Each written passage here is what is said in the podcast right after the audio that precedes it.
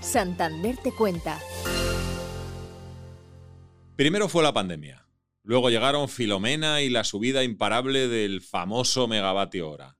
Cuando nuestra capacidad de asombro parecía colmada, nos despertamos el 24 de febrero con una noticia tan seria como triste. Los rusos estaban atacando Ucrania. La guerra de Ucrania no es un conflicto bélico de corta duración. Es una guerra pura y dura, con carácter regional e implicaciones planetarias. Muertos, heridos, millones de desplazados convertidos en migrantes que llegan diariamente a los países de la Unión Europea. También a España, por cierto. La OTAN se pone en alerta máxima y todos nosotros contenemos la respiración. Se habla de una crisis económica de larga duración que cuanto menos lastrará la incipiente recuperación pospandémica. Una guerra que tiene efectos en la economía, la política, la geoestrategia y los equilibrios políticos del mundo entero. De las expectativas y las realidades queremos hablar con expertos de nuestro banco en este episodio de Santander Te Cuenta. Hola, mi nombre es Juan Cerruti, soy economista jefe de Banco Santander. Juan, ¿cuáles son las vías por las que la guerra afectará a la economía mundial? Son varias y diversas, y en general lo que notamos es que no siempre se repiten en los distintos eventos. En el caso particular de la invasión de Rusia a Ucrania, lo que estamos viendo es que hay tres principales vías a través de las cuales la economía de todos, de todas las regiones del mundo, tal vez algunas en particular, van a ser afectadas. La principal, diría, es a través de los precios de las materias primas o de los commodities.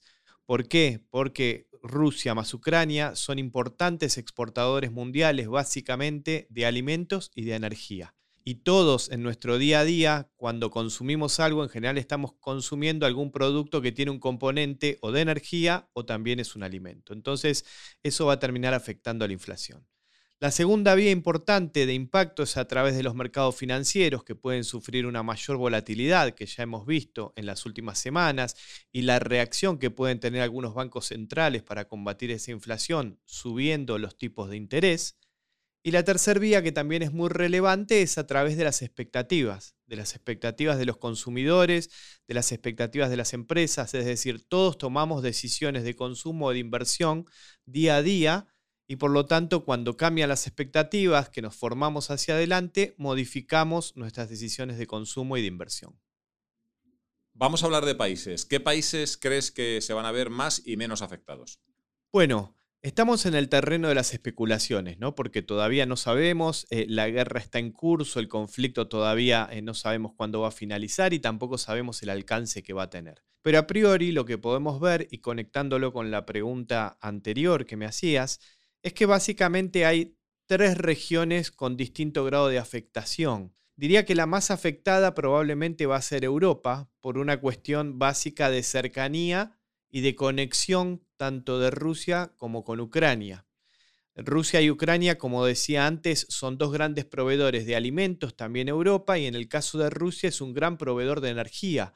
El 40% del gas que consume Europa proviene de Rusia. Por lo tanto, claramente es una región que se puede ver más afectada que otras.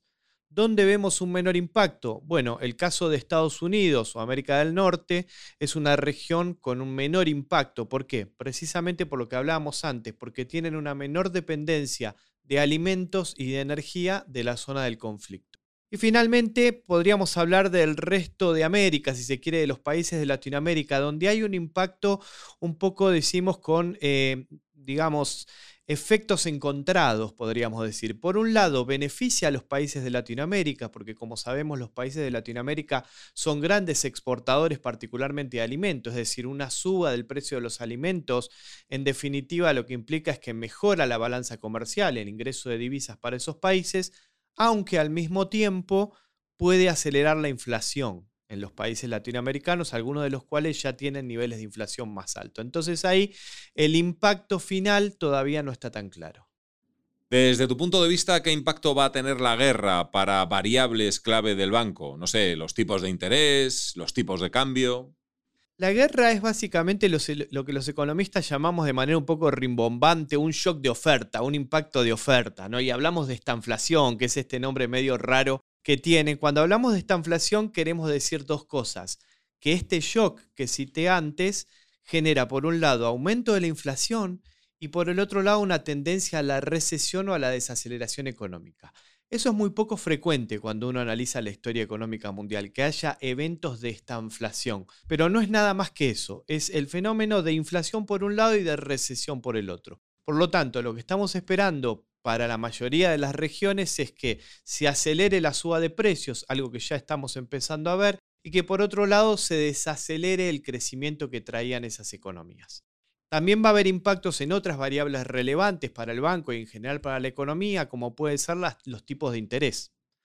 Los tipos de interés estamos esperando que suban por varios factores. Primero porque las expectativas de los consumidores y de las empresas al deteriorarse generan una suba de los tipos de interés. Y segundo porque los bancos centrales del mundo, que ya venían preocupados por la inflación antes del conflicto, una vez que se desató el conflicto, están viendo que las expectativas de inflación hacia adelante son mayores y la forma que tienen los bancos centrales para, en cierta forma, generar un antídoto a esa inflación es a través de la suba de los tipos de interés. Juan, muchas gracias. Gracias, un placer.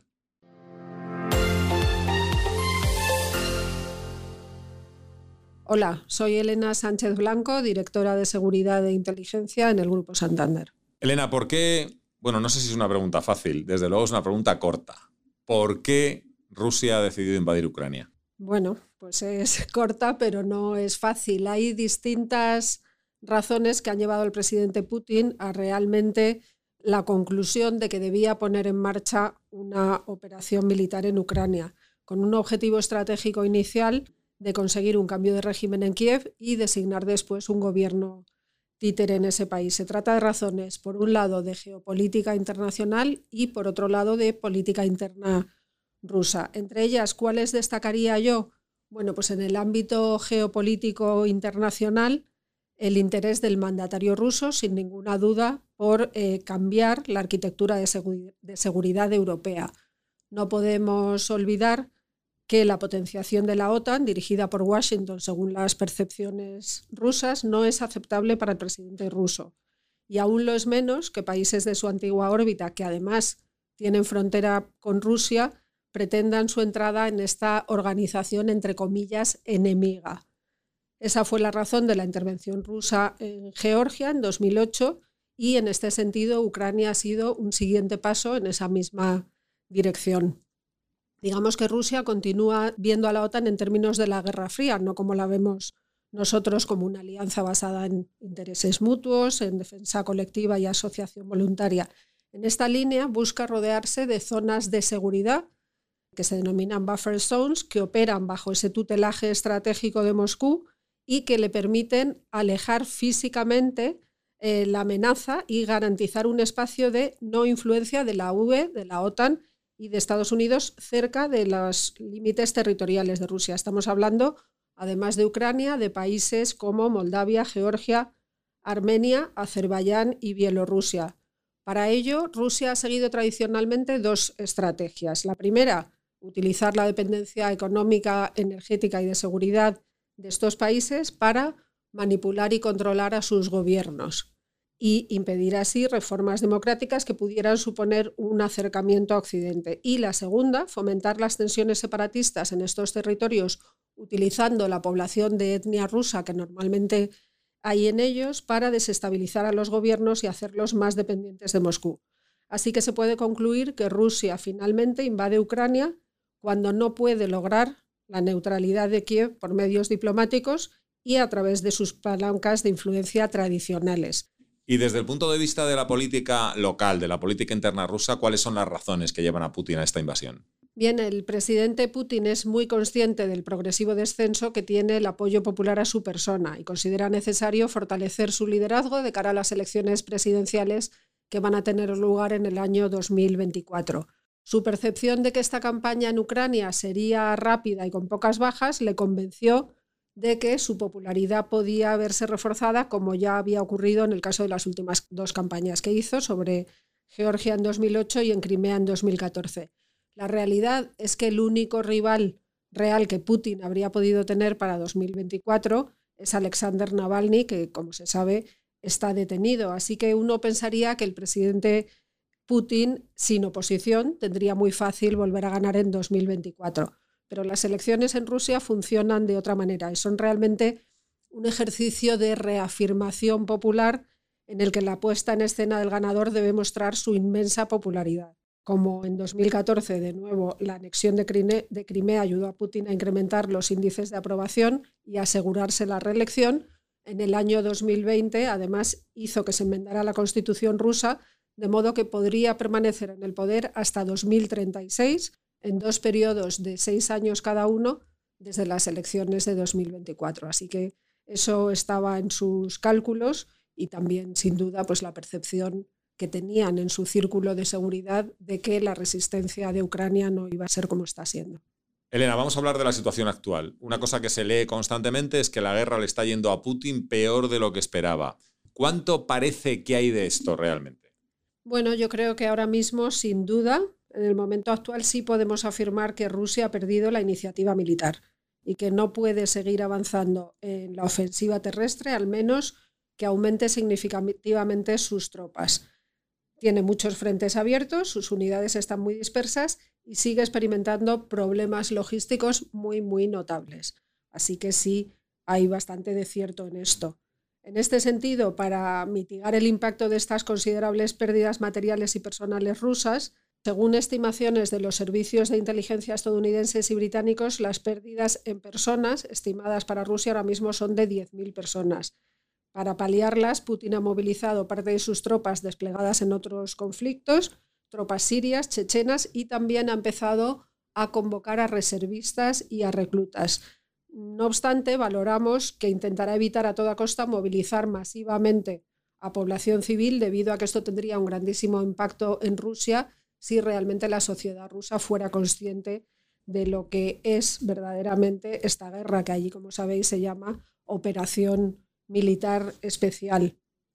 Elena, se habla de muchas instituciones y de muchos países. Desde tu punto de vista, ¿cuáles pueden ser los verdaderamente determinantes? Países y organizaciones.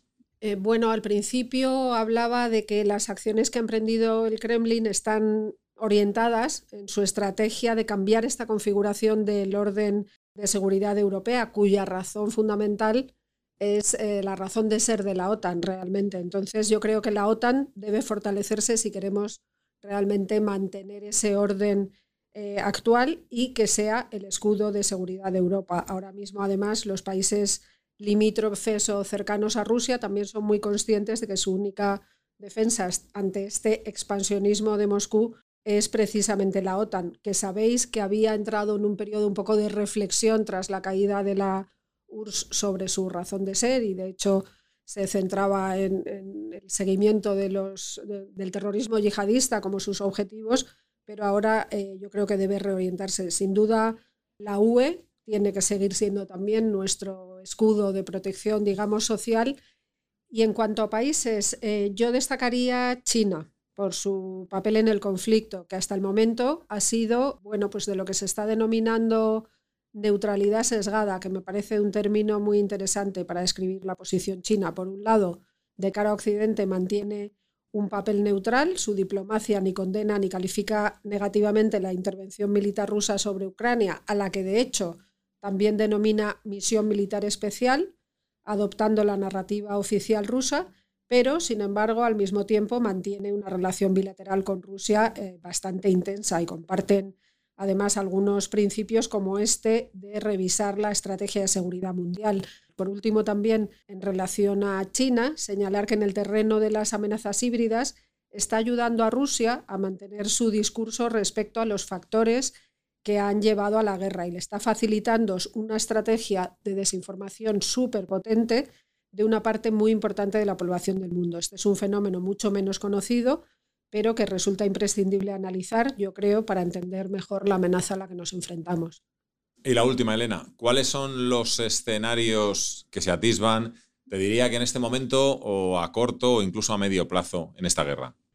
Desde que se inició la invasión, en el equipo de seguridad e inteligencia planteamos básicamente tres escenarios que valorábamos como creíbles en el corto plazo y que no se excluían del todo entre ellos. Es verdad que antes habíamos estado también haciendo inteligencia y trabajando en otras hipótesis. Pero en definitiva, de forma muy básica, primero sería un escenario de ocupación de buena parte del territorio ucraniano al este del río Dnieper con la caída del sistema político y que forzase a Ucrania a sentarse en la mesa de negociación en circunstancias, digamos, muy de mucha desventaja.